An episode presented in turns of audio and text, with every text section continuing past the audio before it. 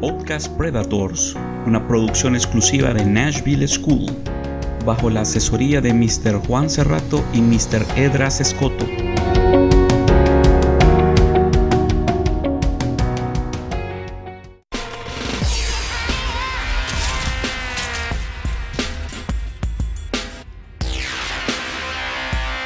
días, tardes o noches, en cualquier tiempo que nos sintonice, bienvenidos una vez más a su programa Podcast Predators. El día de hoy vamos a hablar sobre una persona sumamente importante tanto para la humanidad o la, o la química o entre otros ámbitos donde esta persona se formó. El día de hoy vamos a hablar de ni más ni menos que el padre de los premios Alfred Nobel.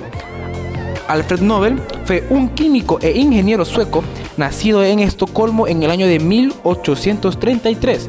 Es decir, que este muchacho, este joven eh, sueco, tuvo una trayectoria en lo que es la química y la ingeniería. Tras formarse en Rusia y en Estados Unidos, regresó junto a su padre para formar el negocio familiar, la fabricación de explosivos. Si ustedes no sabían, también Alfred Nobel no se destacó solo en la química e ingeniería, también se destacó en la fabricación de explosivos.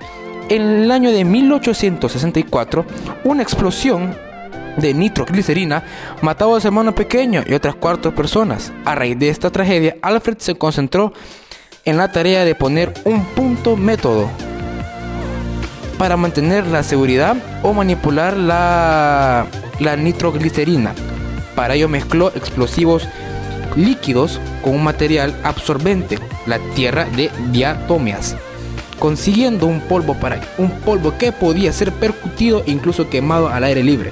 Es decir, que este eh, personaje a raíz de perder o tener una tragedia que le marcó su vida, decidió pues realizar eh, o mejorar algunos métodos de seguridad para poder manipular la nitroglicerina.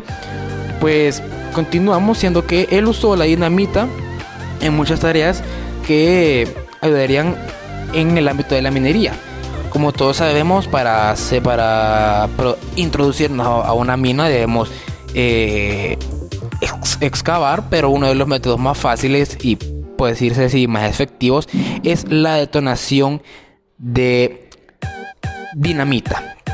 Eh, algo que cabe destacar que el joven Alfred Nobel eh, también se destacó en, este, en esta rama de hacer explosivos no solo en el ámbito, como antes mencionado, químico, y también esto pudo haber marcado, en decirlo así, una pauta para poder emplear más métodos hacia, la, hacia cómo manipular eh, la nitroglicerina y el uso de la dinamita en la minería. Em, también tenemos aquí mi compañera Soraya Castro, que es eh, una de las personas que em, sabe más a detalle sobre este personaje y le voy a ceder la palabra, obviamente, de, este programa, Podcast Predators. Bueno, muchas gracias Sebastián por esa breve introducción que nos acabas de dar. Es definitivamente uno de los personajes más reconocidos, especialmente por sus homenajes y las cosas que ha hecho, como la creación de la dinamita especialmente y la creación y fundación de los premios Nobel. Alfred Nobel nació en una familia de ingenieros, hijo de Immanuel Nobel y Adrienne Michelle Nobel. Fue alumno de Theophile Jules Pelouse y fue sus ocupaciones fueron químico, ingeniero, fabricante de armamento, propietario de la empresa Bofors, dicha compañía que la orientó hasta la producción de hierro y acero, y ha sido un inventor. Fue miembro de la Real Academia de las Ciencias de Suecia y sus distinciones mayores son Legión de Honor, National Inventors Hall of Fame y Orden de la Estrella Polar. Alfred Nobel nació en una familia de ingenieros. Cuando tenía nueve años de edad, la familia se trasladó a Rusia, donde él y sus hermanos recibieron una esmerada educación en ciencias naturales y humanidades. Regresó a Suecia en 1863, completando ahí las investigaciones que había iniciado en el campo de los explosivos. En 1863 consiguió controlar mediante un detonador las explosiones de la nitroglicerina, inventada por el italiano Ascano Sobrero en 1865, perfeccionó el sistema de un detonador de mercurio y en 1867 consiguió la dinamita, un explosivo plástico resultante de absorber la nitroglicerina en un material sólido poroso. Desarrolló sus capacidades literarias como para escribir poesía en inglés. Su obra Nemesis, una tragedia en prosa sobre el episodio de Beatrice Sensi, inspirada en parte por la obra de Shelley de Sensi, fue impresa mientras agonizaba. La tirada completa de la obra fue destruida al ser considerada escandalosa y blasfema. Actualmente, además de una edición de sueco, existe otra en francés. Él era un hombre solitario, quien nunca contrajo matrimonio ni tuvo hijos. En su testamento firmado el 27 de noviembre de 1895 en el Club Sueco Noruego de París, Nobel instituye con su fortuna un fondo con el que se premiará a los mejores exponentes de la literatura, fisiología o medicina física, química y de paz. Posteriormente fue creado el premio del Banco de Suecia y en Ciencias Económicas en memoria de Alfred Nobel, que no es propiamente un Nobel, sino en memoria de Alfred Nobel. Una hemorragia cerebral le causó la muerte cuando estaba en su hogar en San Remo, Italia, el 10 de diciembre de 1896, a la edad de 63 años. Se calcula que su fortuna en el momento de su muerte era de 33 millones de coronas, de las que legó a su familia apenas 100 mil coronas. El resto fue destinado a los premios Nobel. En su, en su honor se ha denominado el asteroide 632, 6032 Nobel y lleva su nombre el cráter lunar Nobel 7, así como un elemento químico, el Nobelio y los premios Nobel. En sí, yo hallo de que este personaje ha sido una persona que de hecho ha marcado la historia, especialmente las ciencias, literatura y en varias áreas en las cuales un millón de personas han estado estudiando y con su creación de la dinamita definitivamente marcó un definitivamente así como un, una parte del tiempo en el cual la gente puede usar en las guerras y que se ha usado un montón de veces y aunque les ha dado mala fama por ser destructoras incluso que en sus en sus intentos de patentar y lograr llegar a ser producto final llamado la dinamita que hoy conocemos, terminó matando a su hermano por accidente en uno de esos experimentos. Pero aún así, uno cuando lo pone a pensar, fue de hecho algo que en realidad marcó nuestros avances tecnológicos en el mundo y no solo aplicando elementos en la ciencia, química, etc. Y también en su homenaje han sido creados los, los premios Nobel, que todo el mundo conoce de ellos que, como mencioné anteriormente, se enfocan en la química, biología, literatura, etc. Bueno, Soraya, pues esto nos intriga más y saber eh, más a detalle sobre su vida. Pero ahora vamos a hablar sobre su legado y sobre lo que dejó. Pero en este momento vamos a hablar, vamos a hablar sobre eh, los premios Nobel, los famosos premios Nobel que se llevan a cabo en octubre.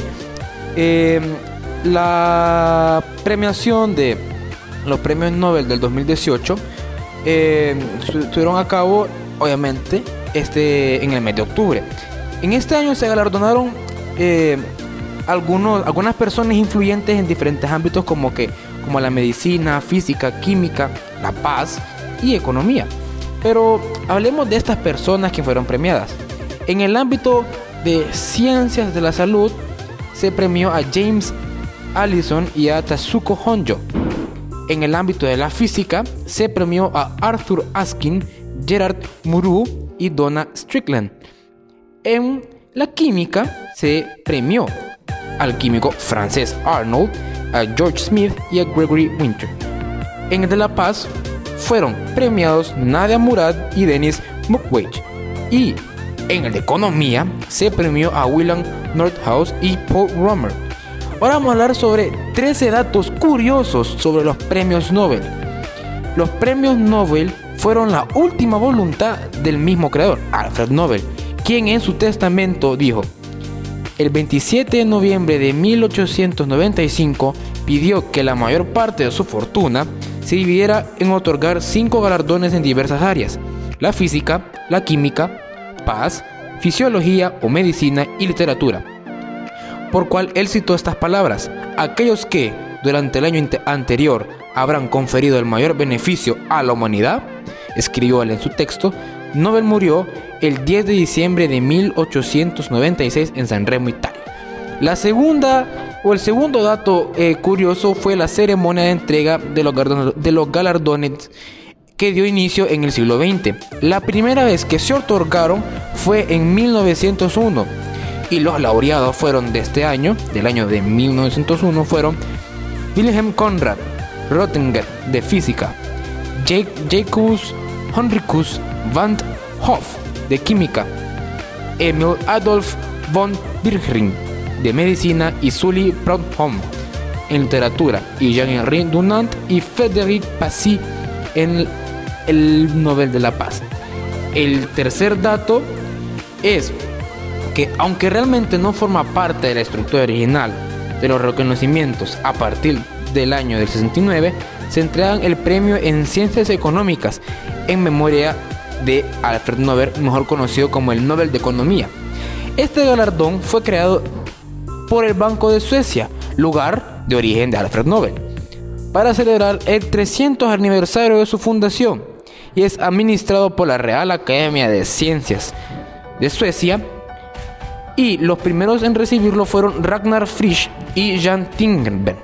Entonces, eh, este programa de, bueno, este, estos premios Nobel, eh, aparte de premiar eh, gente que influyó a la humanidad, tanto en lo físico, en lo químico, en la paz o en la economía, trata de darle en mi opinión, darle una esperanza a la humanidad.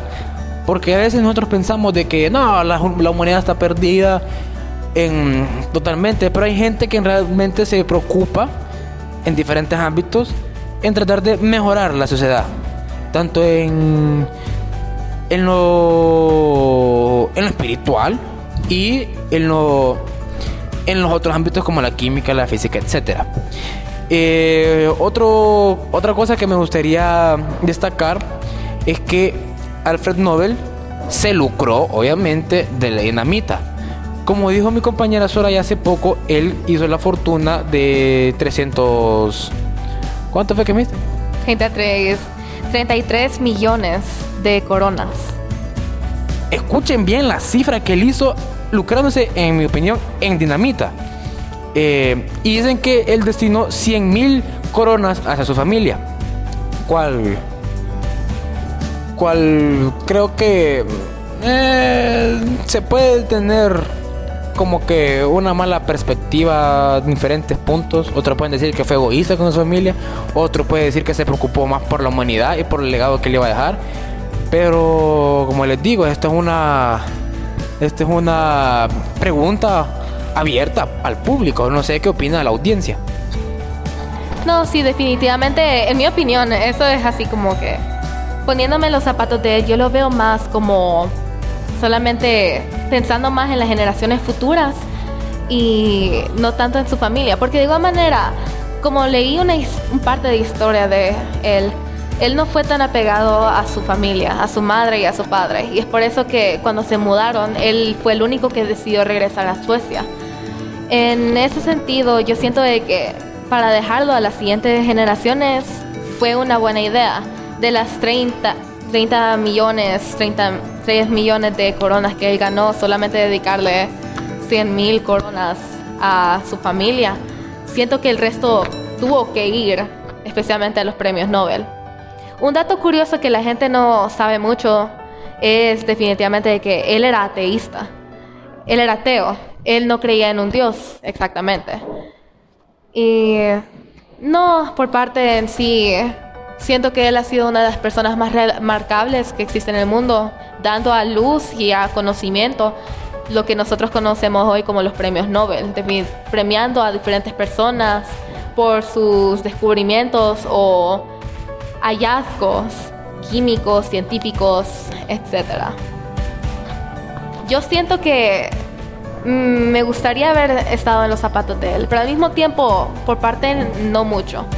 Porque, en mi opinión, por persona sola, eh, yo no sabría qué hacer con tanto dinero. Y tampoco creo que yo sería muy capaz de, de hecho, inventar algo tan remarcable como la dinamita y también hacer tantos hallazgos que hasta tengan una premiación a mi nombre. No creo que yo lo haría posible. Pero definitivamente es extraordinario lo que una persona puede llegar a hacer con su conocimiento básico de las cosas. Bueno, Soraya, pues gracias eh, por el tiempo que nos ha dado. Y mm, para concluir este, post, este podcast, eh, solo decir que esta persona influyó no solo en, en, en, ¿cómo puedo decir?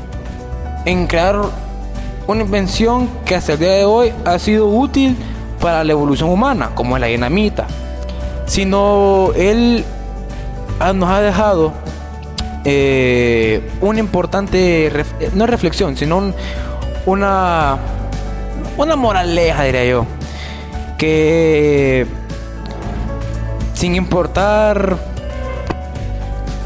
eh, de dónde vengamos, qué nos haya pasado en nuestras vidas, como a él le pasó eh, la pérdida de su hermano y otras cuatro personas, seguir adelante y dar un buen legado como Alfred Nobel lo dejó, que fue dejar eh, unos premios que premiaron, como valga la redundancia, eh, las acciones de personas que quieren ver una humanidad en paz, desarrollada y siempre tener el cuidado al prójimo.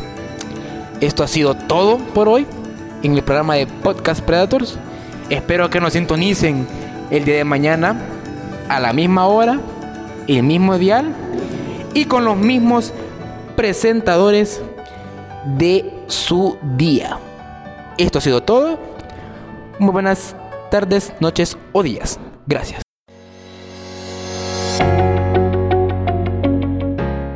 Este podcast fue realizado por la estudiante Soraya Castro y Sebastián Romero.